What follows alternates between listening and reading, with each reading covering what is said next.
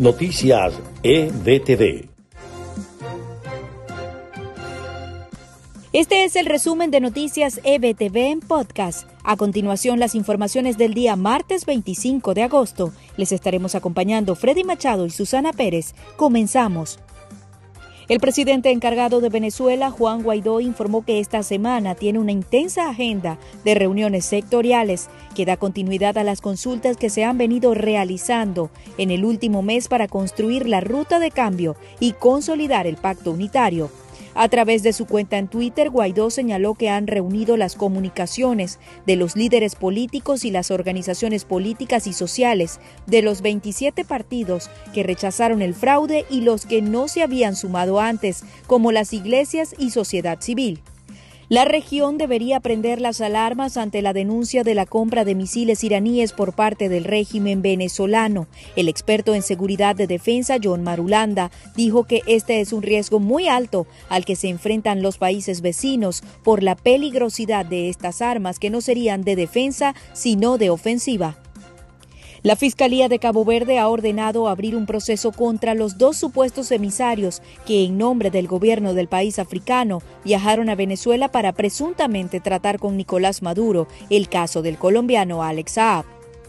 En Venezuela, la caída en las reservas de oro a niveles de hace 50 años hace cada vez más difícil poder estabilizar la economía, advierten analistas. De las 350 toneladas de oro que tenían hasta 2015, hoy quedan apenas 98, según consta en el estado financiero del Banco Central de la Nación. Y en notas de Estados Unidos, Laura se convirtió en huracán cuando se adentraba en el Golfo de México camino a tierra firme de Estados Unidos en las próximas horas. De acuerdo al boletín más reciente del Centro Nacional de Huracanes, Laura se encontraba a 525 millas al sureste de Lake Charles, Luisiana, y a unas 560 millas de Galveston, Texas. Se dice que podría ser un huracán intenso en horas de la noche. El huracán tenía vientos máximos sostenidos de 75 millas por hora y se movía en dirección oeste-noroeste a una velocidad de traslación de 16 millas por hora. En el área metropolitana de Houston ya fueron emitidas diversas órdenes de evacuación, algunas voluntarias y otras obligatorias.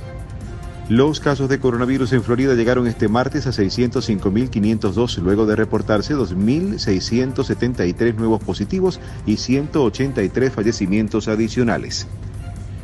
Casi 100 personas en el campus de la Universidad de Miami dieron positivo al coronavirus en un periodo de una semana. Un reporte de la universidad reveló que se detectaron 96 casos positivos entre el 17 de agosto y el 23 de agosto. El recinto universitario informó que se realizaron 1.846 pruebas y un miembro del personal fue hospitalizado durante la semana. Varios estudiantes del campus se vieron obligados a aislarse y ponerse en cuarentena después de que el cuarto estudiante dio positivo por coronavirus.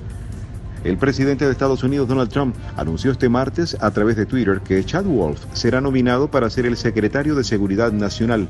Wolf, quien actualmente se desempeña como secretario interino de esa cartera, ha hecho un trabajo excepcional según el mandatario. Este fue el resumen del podcast de EBTV Noticias. Les acompañamos en la producción Marife Soto y María Gabriela Rondón. En la narración Susana Pérez y Freddy Machado.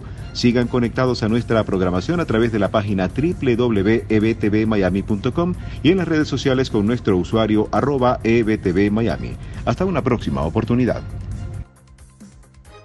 Noticias EBTV.